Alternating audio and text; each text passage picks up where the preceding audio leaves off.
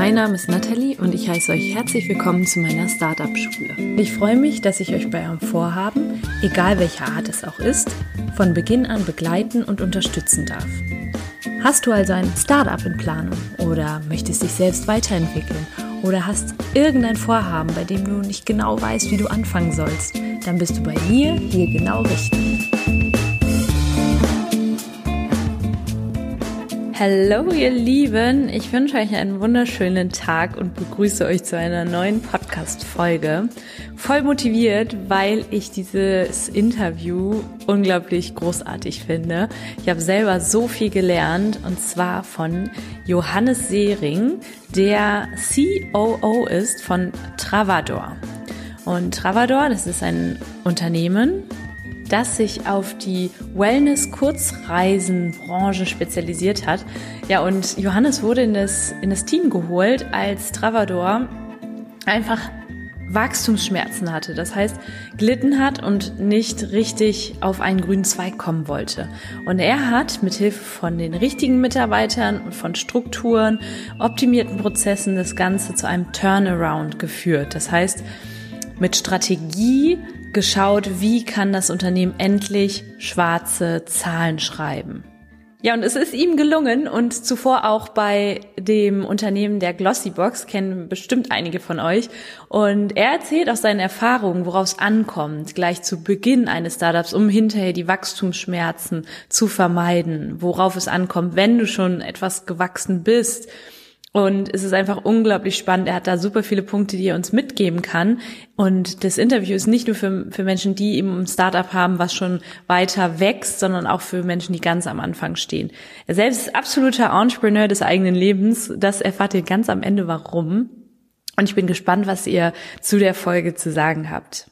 Bleibt auf jeden Fall bis zum Ende dran, denn der liebe Johannes hat natürlich auch noch etwas für uns und wer weiß, vielleicht will der eine oder andere ja mal wieder eine Wellness-Kurzreise machen von euch. Und dieses kleine Geschenk wird es auch nochmal als Erwähnung geben im Startup-Schule Newsletter. Trag dich da auf jeden Fall ein, falls du es noch nicht getan hast. Denn es kommt mein erstes eigenes kleines Online-Produkt auf den Markt und wenn du magst, kannst du dir einen eines, ich weiß, sag noch, verrat noch nicht, was das ist, aber wenn du magst, trag dich ein und dann kannst du dir dafür einen Platz beziehungsweise ja kannst du dir das sichern. Einfach unter www.startup-schule.com slash newsletter und ich freue mich wirklich, wenn du einfach mal die Startup-Schule, den Podcast, das du gehört hast, etc., wenn du das auf Instagram erwähnst, damit noch mehr Menschen davon erfahren können. Ja, aber jetzt ganz viel Spaß beim Interview. Jetzt habe ich schon so viel gequatscht. Ich wünsche dir wirklich ganz, ganz viel Spaß. Es ist einfach sehr, sehr, sehr wertvoll von so einem erfahrenen Mensch zu lernen, der schon so lange, auch selbst übrigens gegründet hat und schon so lange in der Startup-Szene unterwegs ist. Ganz, ganz viel Spaß. Hallo, lieber Johannes, herzlich willkommen im Startup Schule Podcast. Ich freue mich sehr, dich heute hier zu Gast zu haben. Ja, vielen Dank und äh, danke, dass ich da sein darf. Ja, ich bin total gespannt, was du so zu erzählen hast, denn heute ist, ja, das ist so eine Besonderheit. Du bist nicht selber Gründer des Unternehmens, in dem du gerade arbeitest, sondern CEO, COO. Ist das richtig? Das ist in der Tat richtig, ja. Also ich bin später praktisch dazugestoßen, aber ich habe selber die Firma nicht gegründet. Okay. Magst du so ein bisschen erzählen, was macht denn ein COO? Was heißt das denn überhaupt? Und vielleicht weiß meine Community noch nicht ganz genau Bescheid. Ich kannst du so ein bisschen erzählen aus deinem Arbeitsalltag. Also aus den Augen der, der Arbeitnehmer wahrscheinlich macht ein CEO nicht ganz so viel. In der Realität sieht es dann ein bisschen anders aus. Also ich glaube, man macht halt so das ganze unangenehm und vor allem die Sachen halt im Hintergrund. Also das heißt jetzt äh, Investorenpflege, wir sind ein fremdfinanziertes Unternehmen, von daher haben wir natürlich recht viel mit verschiedenen Investoren und Investorengruppen zu tun, äh, bis zu neuem Kapital, ähm, Kapitalverwaltung und logischerweise auch die ganzen Finanzteile, also sprich Bilanzen, Prüfungen, alles, was dazugehört. Und last but not least ist man am Ende des Tages einfach eine Art Kindergärtner. Also äh, im positiven Sinne, man versucht die Leute zusammenzuhalten, man versucht dann die richtigen Stellen, die richtigen Leute zu platzieren und versucht auch so ein bisschen eine Firmenkultur zu etablieren, ich bin nach wie vor der Meinung, dass ein CEO nicht alles selber machen sollte und er muss auch nicht halt von allem Experte sein, sondern er braucht halt die richtigen Leute. Und mhm. das ist, glaube ich, die Aufgabe des CEOs, ein Team zusammenzustellen, was die Firma leiten kann. Okay, sehr, sehr spannend. Und die Folge, die heißt ja heute vom ungesunden Startup zum Turnaround.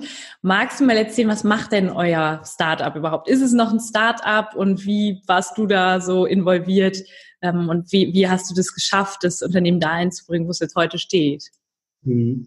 Also Startup, was ist ein Startup? Ich finde ich finde die Frage immer so ein bisschen schwer, weil Startup, wenn ich so unsere Prozesse anschaue, dann glaube ich, sind wir noch ein extremen Startup. Ähm, wenn man es jetzt von der Evolutionsstufe ansieht, sind wir einfach schon fünf Jahre auf dem Markt, würde ich behaupten, sind wir kein Startup mehr. Ja?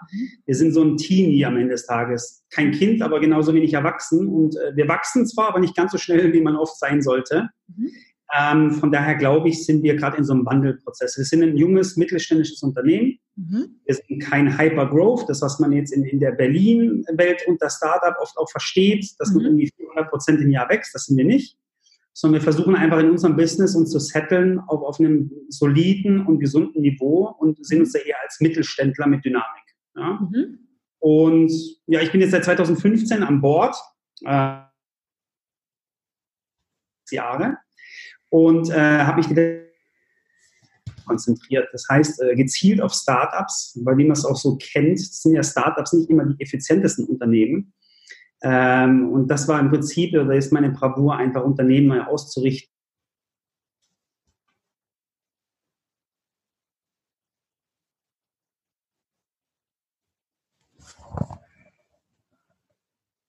wollten oder wenn man mal auf eigenen Füßen laufen muss. Und das haben wir hier seit 2015, seit ich dazu gestoßen bin, äh, über mehrere Phasen umgesetzt oder sind teilweise sogar noch in der Umsetzung. Mhm.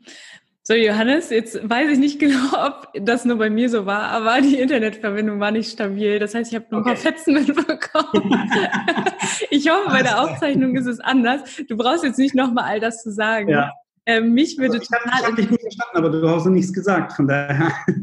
Wahrscheinlich war es so eingefriest. okay, so. vielleicht nochmal zu den, zu den wichtigen Sachen. Also einmal, ja. was macht euer Unternehmen genau? Und dann nochmal, wie kam es dazu, dass du im Prinzip ins Unternehmen mit eingestiegen bist? Okay. Was hast du dann getan als CEO? Also grundlegend, was machen wir, ist eigentlich recht simpel. Wir, wir sind sowohl Veranstalter als auch Vermittler für Kurzreisen. Das heißt, wir sind im Prinzip die Wellnessbude im äh, deutschen Online-Markt. Äh, wir vermitteln Kurzreisen, also das heißt zwei bis drei Nächte, nichts über sieben Nächte, nichts, wo man fliegen muss. Wir vermitteln keinen Zug oder Mietwagen, sondern bei uns ist es so, du hast ein Wellnesswochenende, du hast eigene Anreise und du bist spontan dann bist du bei uns genau richtig. Das ist im Prinzip unser Kernprodukt. Wir machen auch viel Freizeitparks, viel Thermen und alles, was dazu gehört, auch in Disneyland. Mhm. Aber unser Kernprodukt sind einfach Wellnesshäuser in Deutschland, Österreich und der Schweiz. Mhm. Genau. Und wie kam ich zu Travador? Das ist eigentlich recht einfach. Und zwar, ich äh, war lange Jahre im äh, Senior Management bei Groupon. Mhm. Oder damals noch City Deal. Später wurde dann City Deal von Groupon übernommen und dann später kam Börsengang. Und äh, die eigentlichen Gründer von Travador sind die ehemaligen Geschäftsführer oder ein Teil der ehemaligen Geschäftsführer von Groupon. Mhm. Ähm, und man kennt sich einfach. Wir haben lange eng zusammengearbeitet und somit kam der Kontakt wieder her. Und ich hatte mein altes Projekt in Berlin gerade abgeschlossen. Und München fand ich auch schon immer spannend. Von daher hat es angeboten, sich mal was Neues anzuschauen. Und ehrlich gesagt ist auch Reisen eigentlich ein schönes Produkt. Ist auf jeden Fall besser als Staubsauger. Ja, das denke ich mir. Und wie war die Lage von Travador, als du jetzt eingestiegen bist? Und ich habe so ein bisschen recherchiert vorher. Du bist natürlich so ein bisschen der Experte dann für Prozessabläufe, die zu optimieren. Also du hast auch eben schon gesagt, du machst so ein bisschen die Hintergrundarbeit. War das so ein, würdest du schon sagen, so ein bisschen Chaos und du hast da Ordnung reingebracht? Oder wie können wir uns das vorstellen?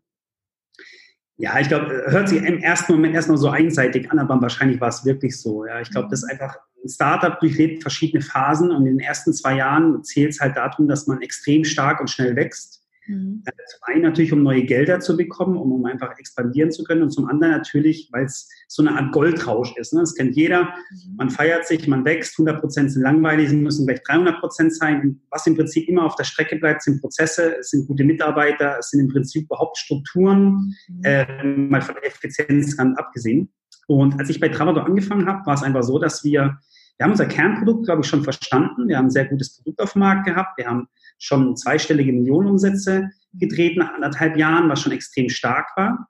Ähm, aber wir haben natürlich alles noch händisch oder manuell totgeschlagen. Das heißt, wir hatten weder Systeme noch wirklich Prozesse. Wir hatten damals in Peakzeiten über 120 Mitarbeiter. Mhm. Ähm, und die 120 Mitarbeiter waren einfach da, weil wir einfach noch keine Systeme hatten, um sowas abbilden zu können. So. Mhm. Im Prinzip war es erstmal oder lag es erstmal darin, in der Bravour zu sagen, okay, was brauchen wir? Wo, wie wollen wir uns ausrichten? Was, was sind gesunde Zahlensets? Was ist ein gesundes Wachstum? Mhm. Und auch davon wegzukommen aus diesem Goldrausch, dass jeder Euro Wachstum auch gleich ein guter Euro Wachstum ist. Ja, wenn, wenn ich für ein Euro Wachstum zwei Euro bezahlen muss, dann ist es recht schlecht. Es ist halt in der Startup-Welt leider so. Ja. Und von daher haben wir wirklich auf Umsatzseite, auf Marketingseite, auf personeller Seite, aber vor allem auch auf Daten und, und technischer Seite extrem viel gemacht und haben uns dadurch auch entwickelt. Ja. Es ging jetzt über fast zweieinhalb Jahre, verschiedene Prozessketten und eins nach dem anderen wurde dann mehr oder weniger abgehakt und hat die Firma nach vorne gebracht. Heute sind wir nicht mal mehr 30 Mitarbeiter mhm. bei doppeltem Umsatz und wir machen jetzt mehr als eine Million Euro mit einem Mitarbeiter Umsatz. Mhm. Ähm, das zeigt einfach, dass man, ja, wenn man an den richtigen Hebeln schraubt und sich auch Zeit dafür nimmt, das hat man ja auch nicht immer im neuen Unternehmen oder im jungen Unternehmen, der Atem, auch mal Sachen auszusitzen, auszuhalten, ne? Mhm. Also ein bisschen Geduld mitzubringen. Wenn man das macht, dann glaube ich, kann man das sogar in jedem Unternehmen umsetzen, unabhängig vom Produkt und unabhängig von der Historie. Mhm. Ja, sehr, sehr spannend. Vielen Dank, dass du das auch so offen geteilt hast, wie da so die Entwicklung war. Das habe ich auch nicht so häufig, sage ich mal. Da wird ja auch oft, redet man nicht drüber oder so. Ne? Und für uns ist es jetzt aber gerade spannend, weil bestimmt auch hier einige Zuhörerinnen und Zuhörer sind, die sagen, oh, das finde ich super interessant. Ich bin gerade in dieser Start-up-Phase. Ich habe diese typischen Wachstumsschmerzen, Wachstumsschmerzen, von denen ja auch viele sprechen in der Start-up-Phase. Du bist jetzt in das Unternehmen eingestiegen in Travador, als das diese klassische, also es war nicht mehr die Seed-Phase, sondern tatsächlich schon die Start-up-Phase, ne? Und hast dann da ähm, quasi Gott, mitgewirkt. Ja. Mhm. Was würdest du sagen, warum, also um, wir gehen mal einen Schritt vor, wenn, warum so viele Start-ups schon vorher scheitern, bevor sie überhaupt wachsen? Mhm. Ja, ich glaube, das sind, also ich habe da eine klare Meinung zu. Ich glaube, das sind auch einige Punkte, die da in, in Summe im Zusammenhang spielen. Aber ich glaube, grundlegend ist es als erstes mal das größte Problem, ist die Intention hinter dem Startup. Ne? Ich meine, heute wird ganz oft gegründet, weil Leute reich werden wollen oder erfolgreich werden wollen. Und ich glaube, das kann man schon machen. Es gibt einige Modelle, auch in Berlin gibt es einige Inkubatoren, die sich auf sowas konzentrieren. Da ist dann ausreichend Kapital im Hintergrund und man steppt im Prinzip die halbe Beraterwelt auf solche Themen. Mhm. Ähm, das kann funktionieren, aber man hat eine Grundlage und das ist Geld. Mhm. So, wenn ich jetzt ein Unternehmen bin, wo es nicht bis um das Dach hin mit Geld versorgt ist, dann muss ich früh den Absprung schaffen, ähm, um meine Zahlen in den Griff zu bekommen, um mich selber ernähren zu können. Sonst habe ich eigentlich als Unternehmer und CEO nichts anderes zu tun, als neues Fremdkapital aufzutreiben mhm. und defokussiere mich eigentlich komplett vom Kerngeschäft. Und ich glaube, daran scheitern die meisten Startups, weil sie eigentlich nur vom Kernteam damit beschäftigt sind, neues Geld in die Kasse zu bekommen, um mhm. überhaupt das nächste halbe Jahr zu überleben. Und am Ende des Tages geht das komplette Kernprodukt, die komplette ja, auch die ganze Kultur der Firma geht im Prinzip komplett in die Binsen auf der, in der Zeit. Mhm. Plus, dass man heute einfach, und das ist, glaube ich, auch so ein, so ein Trugschluss, man arbeitet immer an diesem imaginären Unicorn. Ja. ja ich glaube, in Deutschland gibt es vielleicht fünf relevante Unicorns. Äh, es gibt aber, weiß Gott, wie viele Insolvenzen in der gleichen Zeit, leider Gottes. Mhm. Ähm, und ich glaube, die meisten vergessen einfach, dass ein guter Mittelständler hat genauso seine Berechtigungen wie ein Unicorn und kann genauso seinen Teil auf den Markt beitragen und kann genauso Spaß machen. Ich glaube, Fokus, Fokus, Fokus, Team mhm. und nicht ganz so gierig sein an der einen oder anderen Stelle vielleicht. Mhm. Ja, sehr spannend, weil eben auch sehr starkes Wachstum neue Herausforderungen mit sich bringt. Ne? Das sagst du ja auch, dass zu schnell wachsen auch nicht unbedingt positiv ist. Naja, es ist wirklich produktabhängig. Ne? Wenn, ich ein, wenn ich ein digitales Produkt habe, wo ich weder Lagerhaltung noch irgendwas in anderen, also sprich mhm. Logistik oder irgendwelche Themen habe, Einkauf, dann ist schnelles Wachstum prinzipiell möglich, glaube ich, auch gesund möglich. Mhm. Ähm, ich glaube einfach nur, dass viele sich auch selbst zum Experten ernennen. Ich glaube, das ist in der Startup-Welt auch so ein Riesenproblem. Ähm, man muss nicht von allem der Experte sein. Und ein Startup braucht sich auch nicht einbilden, dass es jetzt irgendwie der neue Tech-Leader und Innovationstreiber auf dem Markt ist. Ja? Mhm. Wenn ein Startup in den Fintech-Bereich kommt, dann haben die recht wenig zu bieten, weil die Unternehmen einfach etablierter sind. Das Einzige, was man als Startup hat, ist, dass man ein bisschen bullischer ist, ein bisschen mutiger. Ich mhm. glaube, die Mut oder der Mut kommt auch eher von dem, dass man einfach ein bisschen naiver ist ja. ja und hinter den Ohren. Ja, und man geht halt an die Sachen ein bisschen lockerer ran und das gibt einem vielleicht ein bisschen Vorteile in der Expansion und in der Aufbauphase. Mhm. Ja. Jetzt hört sich das so für mich natürlich auch ein bisschen so an, immer auf der Suche nach neuen Kapitalgebern, Investoren. Und da geht das Kerngeschäft dann manchmal ein bisschen verloren, scheitern, also das höre ich auch immer wieder, scheitern, es scheitern so viele Startups und es ist so gang und gäbe, findet sich damit ab. es ist natürlich dann eben auch sehr, sehr herausfordernd. Ich denke, auch ein etabliertes Unternehmen hätte sehr, sehr viele Herausforderungen. Aber warum ist gerade so Startup, Mittelständler, warum ist das für dich so spannend gewesen? Warum bist du dort eingestiegen und nicht irgendwo anders in ein etabliertes Unternehmen, wo alles im Prinzip nicht ganz so chaotisch ist? Ja, ich glaube, das liegt eher an der Gegenseite. Ich glaube, ich würde in einem Konzern keine zwei Wochen überleben. okay, das möchte ich noch mal ein bisschen genauer erklären. Eine reale Einschätzung. Ich glaube, ich mag die Dynamik. Ich mag es, mit ja. Leuten zusammenzuarbeiten. Ich mag es, Leute zu entwickeln. Äh, wir haben heute Heads und Teamleads, die bei uns als Praktikanten angefangen haben. Uh, unsere Leute kommen nicht als Experten mit 20 Jahren Berufserfahrung, sondern werden im Unternehmen zu Experten, die einfach zum Produkt passen oder zu dem, was wir machen, passen. Äh, wir sind eine große Familie und das habe ich bis jetzt in jedem Startup erlebt, dass man einfach wirklich eine Familie ist.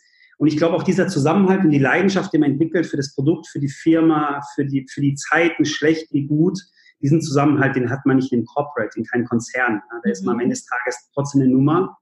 Ähm, ich glaube, Geld oder Gehälter primär sind in der Startup-Welt gar nicht so das große Argument, sondern mhm. eher Freiheiten. Ja? Wenn bei mir ein Marketingmitarbeiter 200.000 Euro im Monat verwaltet. Diese Möglichkeit, Chance würde er in keinem Corporate-Konzern dieser Welt bekommen. Auf jeden Fall nicht in seiner Entwicklungsstufe. Das macht mir Spaß. Man muss damit umgehen können. Man muss auch verzeihen können. Man muss den Leuten auch wirklich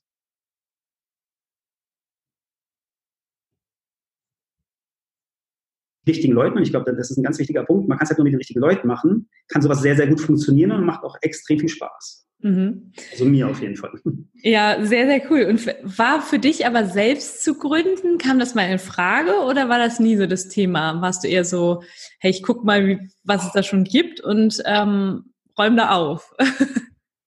also ich, ich habe schon selber gegründet. Ah, okay. Ähm, und für mich ist auch Gründen immer so, Gründen kann ja wirklich auch so der Hähnchenwagen auf dem Rewe-Parkplatz sein. Ne? Das ist ja, ich finde immer so, Gründen muss ja nicht immer nur auch digital sein. Ich habe jetzt keinen Hähnchenwagen gehabt, aber nur als Beispiel. Deswegen finde ich, sehr spannend.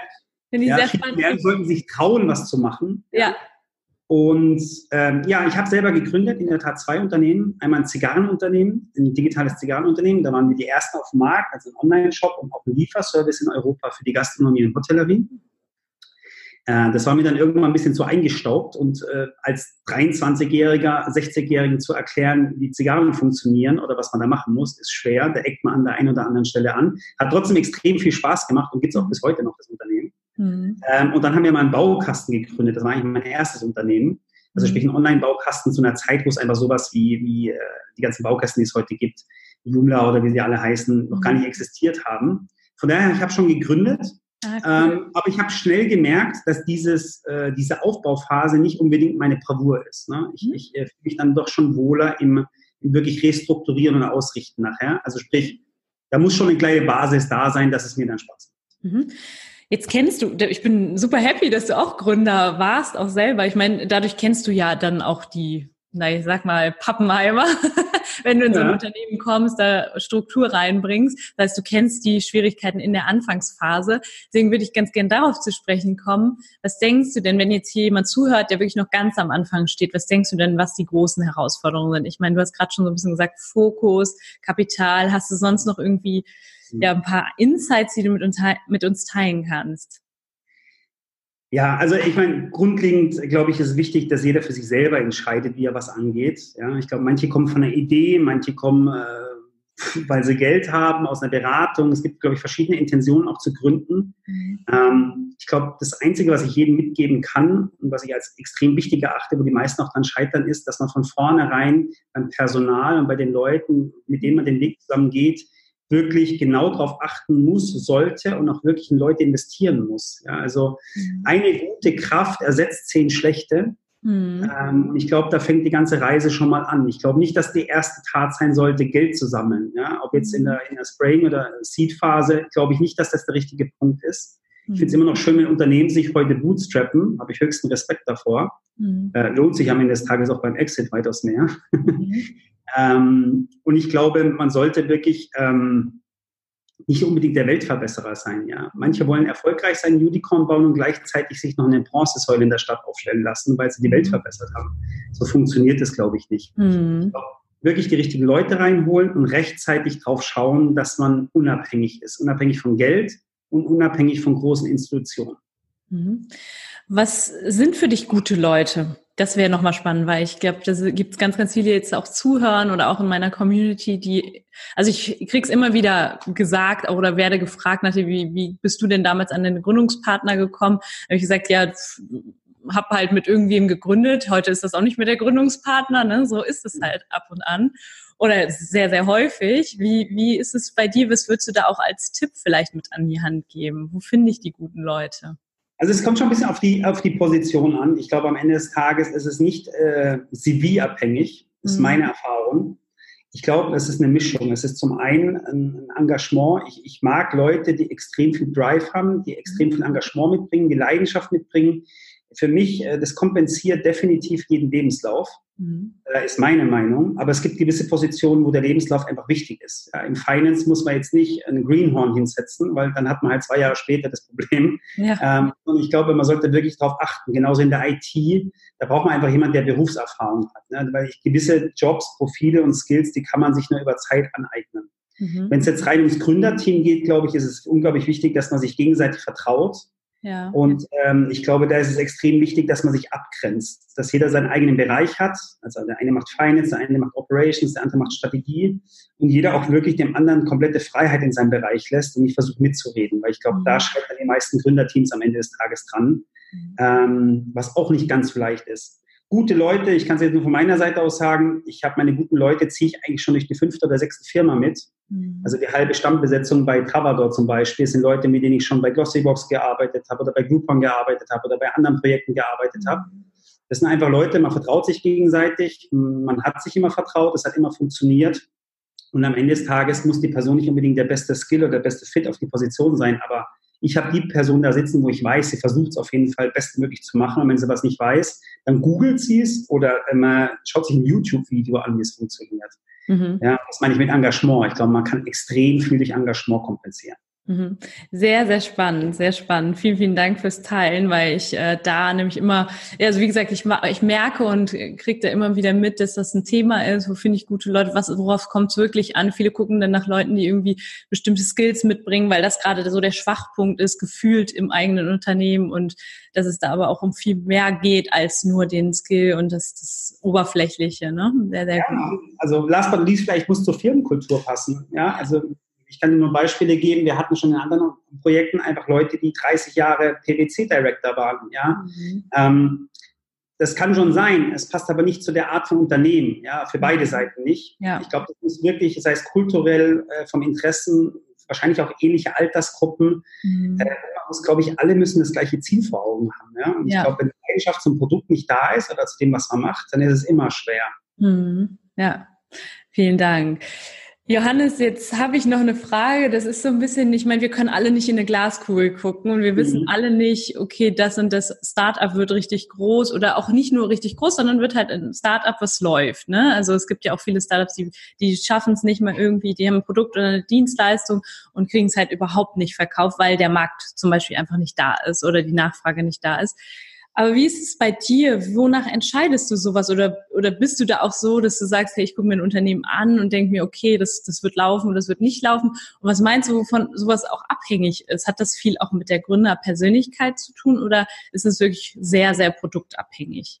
Meinst du auch gezielt, wenn ich mich jetzt für eins aus, äh, eins auswählen müsste oder entscheiden müsste? Ja, beziehungsweise wenn du jetzt, äh, ich stell dir ein Startup vor oder jemand pitcht, sag ich mal, du wärst Investor, wie, oder auch zum Beispiel jetzt mit Travador, dass du da entschieden hast, hey, ich glaube, da kann ich was bewegen. Es hätte ja auch sein können, dass du, diese, haben jemanden gesucht oder so und du hast halt gesagt, ich weiß jetzt natürlich nicht genau, wie es bei euch war, aber äh, dass du gesagt hast, okay, ich gucke mir das an, aber ich sehe da jetzt eh keine Zukunft, ne? Und du willst ja auch was bewegen, dann hättest du vielleicht auch gesagt, nee, mache ich nicht, ne? Oder ähm, ich steige nicht mit ein. Wonach bist du da vorgegangen? Also hast du den Markt selber beobachtet mhm. oder bist du da einfach in, in ein Vertrauen reingegangen? Wie war das? Also in meinem Fall ist einfach Vertrauen. So mit den Leuten, wo ich arbeite, äh, ich glaube, wir würden uns nicht gegenseitig empfehlen oder den anderen irgendwo reinreiten. Mhm. Ähm, sicherlich lernt man Sachen kennen, wo man denkt, echt jetzt? Also das mhm. ist, hat man halt auf der Strecke einfach. Und ich glaube, jeder neigt und gerade Gründer neigen dazu, extrem stark zu pitchen. Mhm. Ähm, und, und, Pitchen ist halt so ein bisschen wie Bildzeitung. Ja, man muss da immer eine Null noch abziehen, dann, dann ist es, glaube ich, ein realer Wert. Mhm. Ich glaube, also prinzipiell würde ich, glaube ich, kein Produkt oder Unternehmen vorher mal verurteilen. Ich glaube einfach aus persönlicher Sicht gibt es Produkte oder Branchen, Bereiche, in die ich mich nicht bewegen wollen würde, weil ich viel zu viel Verständnis davon habe. Ja? Mhm. Also wenn ich jetzt, ich hatte mal ein Angebot für, für ein Flugunternehmen. Ja? Mhm. Ich habe absolut keine Ahnung. Ich bin bis heute fasziniert, dass ein Flugzeug fliegt. Mhm. So, definitiv kein Ingenieur und kann es mir einfach nicht erklären. Und von daher glaube ich, wäre ich der absolut falsche Fit für diese Position. Mhm. So, ich brauche einen Bezug zu einem Produkt und wenn ich den Mehrwert sehe als Kunde für mich selber, wenn ich jetzt aus Kundensicht sage, okay, ist das Produkt für mich ein Mehrwert? Mhm. Äh, nicht nur einmal, sondern auch zukünftig. Würde ich selber empfehlen? Wenn ja, wem? Mhm. Und am Ende des Tages hat der Kunde wirklich dann einen Benefit davon. Mhm. Dann würde ich anhand von diesen Parametern entscheiden. Ich glaube, das ist dann für jeden so ein bisschen unterschiedlich, aber daran habe ich bis dato immer meine meine Projekte ausgewählt. Wenn ich selber dahinter stehe und sage, das würde ich mir selber privat kaufen, dann kann ich es auch mit der richtigen Leidenschaft intern verbreiten und auch nach vorne treiben. Mhm. Ja. ja. das ist sehr spannend. Also bist du auch der Meinung, dass du, wir haben eben schon so ein bisschen über Intention gesprochen, dass Gründerinnen und Gründer, die eben auch selber einen Bezug zum Produkt haben und auch selber sagen, hey, ich, ich, ich bin halt selber aus der Zielgruppe im Prinzip. Ne? Also das ist aus meiner eigenen Geschichte heraus ähm, erwachsen. Ich hatte selber das, das Bedürfnis. Denkst du, dass das eher erfolgsgekrönt ist als jetzt ein Startup, das ich halt einfach mache, weil ich finanzielle Freiheit mir erhoffe dadurch oder so? Definitiv sogar. Ja. Also erstens hoffe ich das. Ähm, und zweitens glaube ich da fest dran. Ja. Ich glaube auch nach wie vor die Kombination aus, ich habe eine fremde Idee, ich haue jetzt äh, aus der Beraterwelt mir ein Management ab oder zusammen und, und stecke dann noch drei, vier, fünf Millionen rein. Das kann schon funktionieren, aber ich glaube, man hat auch in den letzten Jahren gesehen, dass, dass viele dieser Unternehmen nicht funktioniert haben. Ja. ja. Dann aber auch wirklich äh, mit lautstarken Abgang gemacht haben. Ich glaube nach wie vor, dass wenn er wirklich jemand Leidenschaft für ein Produkt hat, geht er sowas auch ganz anders an. Mhm. Ja?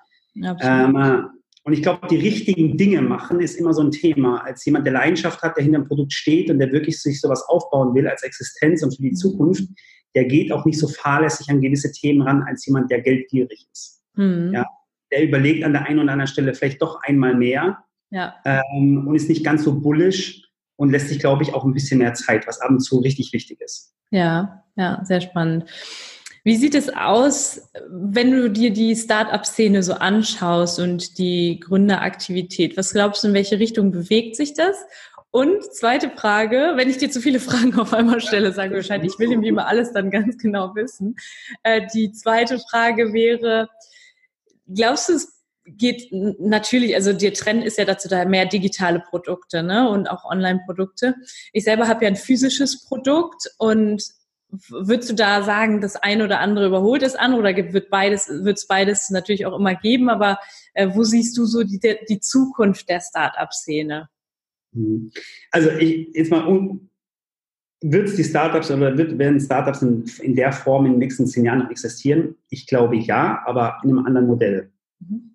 Ich glaube, Kapital wird immer genug da sein. Ich glaube aber, was aufhören würde, ist ganz viel dieses Spraying. Das heißt, dass das wirklich auch teilweise so Hype-Produkte, die wirklich auch ehrlicherweise gesagt nicht so wirklich Berechtigung auf dem Markt haben, dass die einfach von vornherein mit Unsummen gefundet werden, weil man so ein bisschen an das nächste Facebook glaubt äh, und dann irgendwie Kohorten auf Minutenbasis nach der zweiten Evolutionswoche liefert. Ja, daran glaube ich jetzt eher nicht. Ja. Also diese, an diese absolut übertriebenen Unicorns, daran glaube ich nicht. Ich glaube nach wie vor, dass, dass es, äh, das Gründertum zunehmen wird.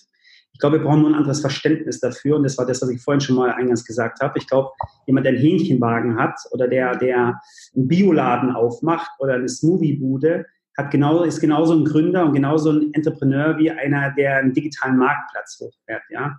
Und ich glaube, im heutigen Verständnis, auch wenn man so die Fachpresse im digitalen oder Startup-Bereich liest, handelt es sich eigentlich ausnahmslos nur um digitale Produkte zu 99 Prozent und immer nur um Produkte, die fremdfinanziert sind. Ja. Ich kenne die allerwenigsten, die wirklich gepublished werden, die sich gebootstrapped haben, die vielleicht keine 200 Millionen Umsatz machen, aber der fünf und dafür ehrlich mit EBITDA. Mhm. Und ich glaube, daran muss es wieder mehr gehen und hingehen, dass wir eine andere Kultur im Startup-Bereich entwickeln. Mhm. Und ich mhm. glaube, durch eine neue Kultur fördert man auch Leute, mutiger zu sein und vielleicht den Schritt in die Selbstständigkeit in jungen Jahren zu bewegen. Mhm. Ja, wenn heute ein Laie das liest, oh Gott, 100 Millionen und ich muss 10 Millionen raisen, ich habe noch nie ein Investorengespräch gehabt. Ich glaube, das schreckt auch viele extrem ab, obwohl sie vielleicht eine gute Idee hätten oder, mhm. ja, keine Ahnung, auch, auch gute Manager wären für ihr Unternehmen. Mhm. Das glaube ich.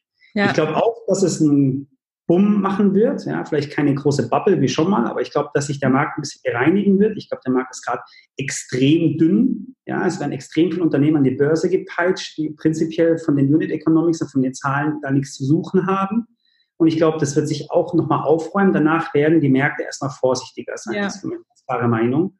Äh, was nicht heißt, dass weniger Geld da sein wird, aber ich glaube, es wird bewusster und vorsichtiger ausgegeben. Mhm. Ähm, und last but not least, glaube ich, man muss diesen nicht digitalen Produkten viel mehr Stellenwert geben. Ja, also ich glaube, äh, es gibt in der ganzen Old Economy gibt so viele Bereiche, wo man noch Innovation treiben kann, die man teildigitalisieren kann. Ja, ich glaube immer noch an dieses Online zu Offline oder andersrum, glaube ich nach wie vor an diese Modelle mhm. und nicht nur an dieses 100% digital.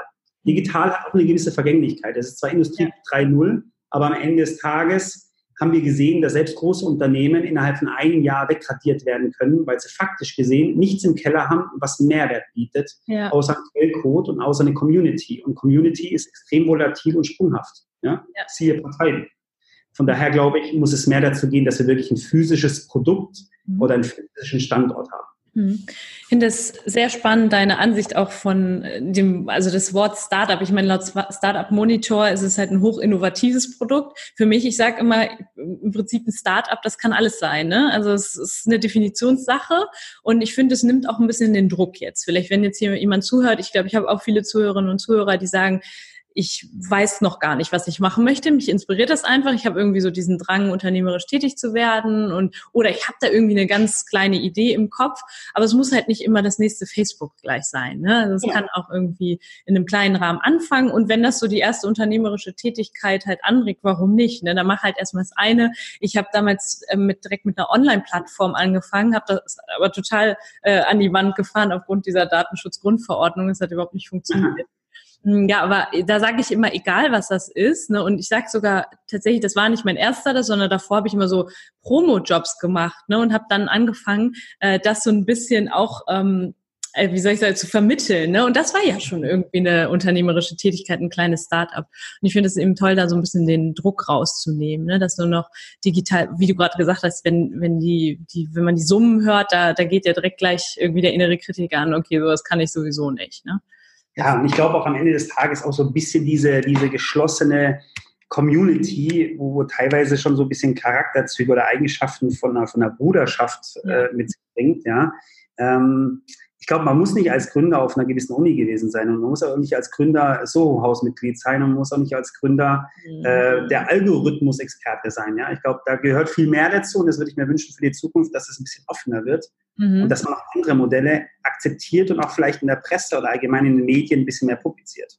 Ja, sehr cool, sehr spannend. Jetzt möchte ich noch einmal, bevor ich auf meine letzten zwei Fragen zu sprechen komme, möchte ich noch einmal darauf zurückgehen, auf dieses, wie ich ein Startup, du, du hast da super viele Erfahrungen, ne? ein Startup oder ein mittelständiges Unternehmen eben auch ähm, in diesen Turnaround bringe, ne? Oder diese Entscheidung treffe, also also bei mir ist es immer so ein bisschen diese, diese, das hatte ich auch bei Friends an meiner Plattform damals, ne, so dieses, okay, wann reite ich ein totes Pferd und wann kann ich nochmal ein Pivot, eine Geschäftsmodelländerung machen, ne, und wann kann ich das ganze Ruder nochmal rumreißen? Was ist so deine Meinung dazu? Ne? Das, das ist so, ein, so eine Frage, die habe ich mir da lange gestellt und letztlich hat die Datenschutzgrundverordnung bei mir die Entscheidung gebracht. Aber es gibt sicherlich viele, die sagen, boah, ich habe jetzt so viel probiert, Würdest du da sagen, hey, geh doch nochmal in eine andere Richtung und probier das nochmal aus? Oder würdest du sagen, nee, irgendwann ist auch gut? Naja, irgendwann ist wahrscheinlich wirklich gut. Aber ich glaube, grundlegend, also meine Herangehensweise ist recht einfach. Grundlegend, glaube ich, heißt Turnaround, äh, wie, wie es vielleicht viele vermuten, nicht, dass man unbedingt Leute rausnehmen muss oder kündigen muss oder Länder zumachen muss. Das ist leider Gottes oft Teil davon, um das große Ganze zu bewahren. Äh, aber das ist kein Muss. Ne? Umso mhm. früher und intelligenter man sowas macht, umso diese unangenehmen Teile sparen. So, ich glaube, als allererstes, was ich immer mache, ist erstmal zu analysieren. So, was 99 Prozent der Unternehmen fehlt, ist eine solide Datenstruktur. Mhm. Und kein Unternehmer dieser Welt kann sinnvolle Entscheidungen treffen, wenn er nicht ein anständiges Data Warehouse hat, anständige BI-Analysen und sich mal wirklich rational mit der Thematik beschäftigt. Mhm. So, dann habe ich ein rationales Bild, dann sehe ich, okay, ich habe Kanäle, ich habe Umsatz, ich bin effizient oder nicht effizient und dann lese ich schon ganz schnell ab, oh, 50 Prozent meiner Umsätze sind sogar profitabel und 50 Prozent sind halt hochgradig negativ. So, woher kommt das? Und ich glaube, das sind alles so Punkte, wenn man denen anfängt, bevor man überhaupt über technische Innovationen, Produktänderungen äh, Free Shipping, Kündigungen oder neue Einstellungen nachdenken, sollte man erstmal sein Unternehmen, sein Produkt und überhaupt mal seine Materie verstehen. Mhm. Und ich glaube, daran sollten sich die meisten mal wirklich zwei Wochen lang einschließen und das Ganze, wenn sie es nicht selber können, sich einen Experten dazu holen. Die, die Leute gibt es auf dem Markt, die wirklich mal auch ein KPI-Set erstellen. Im mhm. Anschluss, glaube ich, ist es wichtig, nachdem man sich das Ganze mal angeschaut hat, egal wie es aussieht, negativ oder positiv, bei manchen wäre vielleicht sogar hier die Entscheidung schon gefallen abzuschließen, ja, bei vielen noch nicht, ähm, dann wirklich zu sagen, okay, was ist, was, was können wir aus dem Produkt noch rausholen? An was liegt es? Ist es die Conversion Rate? Ist es die mhm. Stornoquote? Ist es, ich habe zu wenig wiederkehrende Kunden, also Recurring Customer, aus dem Grund sind meine meine Kacks zu hoch. Mhm. Ähm, und ich glaube, das sind alles so Themen, wenn ich die mal analysiert habe, dann weiß ich ganz schnell, okay, wo stehe ich? Und wenn ich jetzt mal wirklich alles Negative abschneiden würde, mhm. theoretisch, wo stehe ich dann? Was habe ich dann noch an Umsatz? Was habe ich an EBITDA? Und was kann ich damit bezahlen? Also wie viele Leute kann ich damit bezahlen? Was kann ich mir damit noch leisten? Und mhm. wenn dieses Endergebnis so danach aussieht, dass ich 80 Prozent der Unternehmung behalten kann auf mhm. einem nahezu positiven Level, dann muss man sich leider dazu entschieden, die 20 Prozent in irgendeiner Form, sei es Lizenzen, zu großes Office, was alles dazu gehört, dann dementsprechend über einen Zeitraum X, je nachdem wie dringlich das ist, mhm. dann sukzessive und so smooth wie möglich runterzufahren. Mhm es ist sehr, sehr sinnvoll, das jetzt auch mal so mit, mitzubekommen. Also ich glaube, darüber habe ich in meinem Podcast jetzt noch nie gesprochen oder mit jemandem gesprochen. Einfach auch zu gucken, ehe ich da irgendeine Entscheidung treffe und sage, ich breche das Ganze jetzt hier ab oder es äh, passt, also vielleicht sollte ich mein Produkt irgendwie ändern oder das, was ich tue, dann erstmal auch von innen heraus. Ne? Also so wie es eigentlich auch ja auch bei einem selber ist, ne? wenn ich so überlege, ich ändere ja nicht irgendwie, ich kann ja die anderen, das heißt, so heißt es ja so schön, die anderen ändere ich nicht, sondern ich sollte vielleicht auch erstmal gucken, was ist bei mir nicht ganz, ganz äh, korrekt von innen heraus. Ne? Und so das auch bei einem Unternehmen mal zu gucken, was ist in mir oder in dem Unternehmen selbst nicht gesund. Ja, so eine Art Health-Check. Ja? Also in manchen Unternehmen wird das Health-Check genannt und ich glaube, wichtig ist auch wirklich nicht nur Top-Level, sondern wirklich im Deep Dive zu verstehen. Ja? Also ich kann jetzt nicht darüber durchsprechen, aber wir haben gewisse Kanäle, Absatzkanäle, die an sich auf, auf Last Click oder auf den ersten Blick eher negativ sind. Ja? ja. Und warum halten wir solche Kanäle? Wir halten solche Kanäle, weil sie irgendwo einen Benefit mitbringen. Das heißt, mhm. sie bringen Traffic, der abstrahlt. Das heißt, auf einer Attribution habe ich dann die Conversion auf einem anderen Kanal oder auf einem anderen Produkt. Das heißt, ich brauche sie aus Branding-Sicht. Das heißt, ich brauche sie aus Brand-Awareness-Sicht. Oder aber, weil ich mich mit gewissen Marken oder anderen Partnern in Verbindung stellen möchte. Oder aus PR-Gründen, Blog-Gründen, wie auch mhm. immer, Backlinking. Ähm, und von daher muss man einfach nicht nur rational betrachten, das ist dann der nächste Punkt, nachdem man mal rational das Ganze auseinandergenommen hat, dann hat man so diese 10 Prozent, die emotional sind. Ja, ja. Also da ist mehr dahinter als Ja oder Nein, schwarz oder weiß, sondern da gibt es wirklich Grautöne und die gibt es wirklich in 100 verschiedenen Facetten. Mhm. Und wenn ich das alles mal verstanden habe, dann ist, glaube ich, der letzte wichtige Punkt ist, dass man so als Unternehmen für sich so eine, na, man sagt es so gerne, ich finde es so ein bisschen falsch platziert, aber man kennt es unter dieser Magic Number. Ne? Also mhm. ich glaube, jedes Unternehmen hat so eine Art Magic Number oder vielleicht sogar mehrere mhm. und dann sich darauf zu konzentrieren. Wo gewinnen wir, wo verlieren wir, wo können wir mit kleinen Hebeln was erreichen? Ja? Also auch so Clustern in Mid, Long, in Short Term und dann wirklich einfach nach dem Prinzip abarbeiten. Oft ist es einfach nur Fleiß und ganz stupide Muckelarbeit, mhm. aber sie muss halt gemacht werden. Ja. Äh, und dann, wenn man all das gemacht hat und verstanden hat und weiß, wo man hingehört, weiß, was man Geld braucht oder nicht mehr braucht, dann kann man sich daran machen, ein Produkt zu basteln. Mhm. Ja, weil wenn es am Produkt liegt, dann hat man ein großes Problem. Das Produkt ja. darf eigentlich nie das Hauptproblem sein, sondern hat man, ist man vom Prinzip, vom Kern her schon extrem ungesund. Mhm.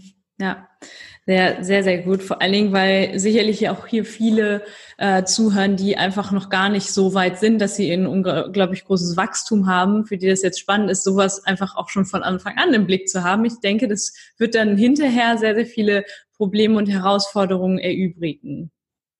Hier gar Absolut. nicht entstehen. Also ich habe bis heute, wenn, wenn ich aus dem Bauch raus entscheide und ich neige ja auch dazu, ich bin jetzt zwar ein rationaler Mensch, aber trotzdem hat man es ja irgendwo intrinsisch drin. Ja. Und dann läuft eine neue Kooperation nicht so, wie ich mir das vorstelle, dann neige ich auch schnell dazu zu sagen, okay, Stecker ziehen oder mhm. Budget verdoppeln. Ja, das sind dann immer so Bauchschüsse. Mhm. Ähm, die sollte man sich ganz genau überlegen. Man schießt schnell und wenn man sich im Detail dann anschaut und mal eine ruhige Minute sich damit beschäftigt, sieht man schnell, naja, okay, dauert vielleicht noch eine Woche oder aber es liegt an was ganz anderem, nicht am Budget zum Beispiel. Ja.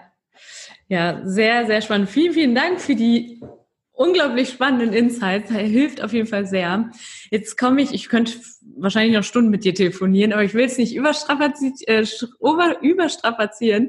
Jetzt habe ich noch zwei Fragen an dich, Johannes. Hast du irgendein Buch, was du, wo du sagst, ey, das kann ich Gründerinnen und Gründern, das kann ich generell jedem ans Herz legen?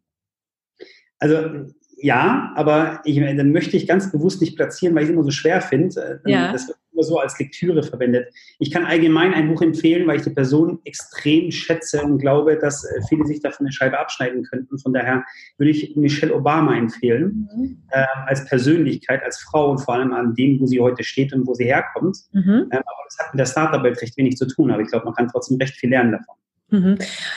Ja, ich denke dann auch immer so, bei mir ist es ja so, dass ja auch so ein bisschen diese Themen Start-up und das eigene Leben und so, ne? also wie kann ich auch als Gründer selbst an meinem Start-up wachsen zum Beispiel, das auch so ein bisschen kombiniere und in ihrem Fall ist es ja auch so, ne? auch wenn sie jetzt so keine klassische Start-up-Gründerin ist oder so, aber sie hat definitiv da ganz viele unternehmerische Eigenschaften und das ist auch Absolut. So, ja. Absolut das sage ich auch immer, also ich, es ist tatsächlich so, dass ich mir manchmal so die Frage stelle, ich habe ja eben viel Kontakt auch zu Unternehmern und Unternehmerinnen und mich da manchmal so hineinversetze, wenn irgend, egal was für eine Herausforderung ist, ne? Also, dass ich mich da wirklich einfach manchmal frage, was würde jetzt so eine Unternehmerin tun, was würde so eine Michelle Obama jetzt tun, ne? Mhm, zum Beispiel, ja. Ne? ja. Gut, das ist meine allerletzte Frage. Ist ein bisschen außergewöhnlich, aber es passt jetzt sehr gut zu dem, was wir gerade gesagt haben. Warum bist du, also du bist ja irgendwo schon ein Unternehmer, ne? Ich weiß gar nicht, jetzt haben wir gar nicht darüber gesprochen, ob du das in die Wiege gelegt bekommen hast oder nicht. Aber wie würdest du auch sagen, dass du nicht nur Unternehmer bist oder dieser Unternehmertyp bist, sondern auch vielleicht ein Unternehmer deines eigenen Lebens? Also, dass du auch in deinem Leben irgendwie Verantwortung übernimmst und das so ein bisschen vielleicht guckst, was sind so Learnings aus dem Unternehmen, die man auch so jemand mitgeben kann, der jetzt hier zuhört, der irgendwie gar kein Unternehmen hat, der einfach sagt, ja, ich bin interessiert daran, wie Unternehmer so denken und handeln. Mhm.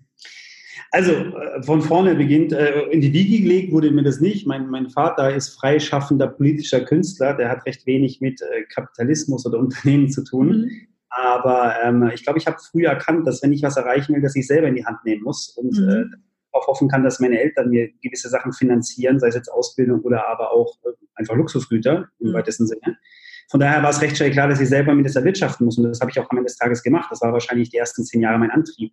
So, ich mhm. glaube, was man vom Unternehmertum privat lernen kann, ist immer ein bisschen schwer. Ich glaube, das Beste oder das, das Wichtigste, was man mitnehmen kann, ist das, was ich vorhin mit Personal gemeint habe, oder auf jeden Fall mit dem Core-Management. Ne? Ja.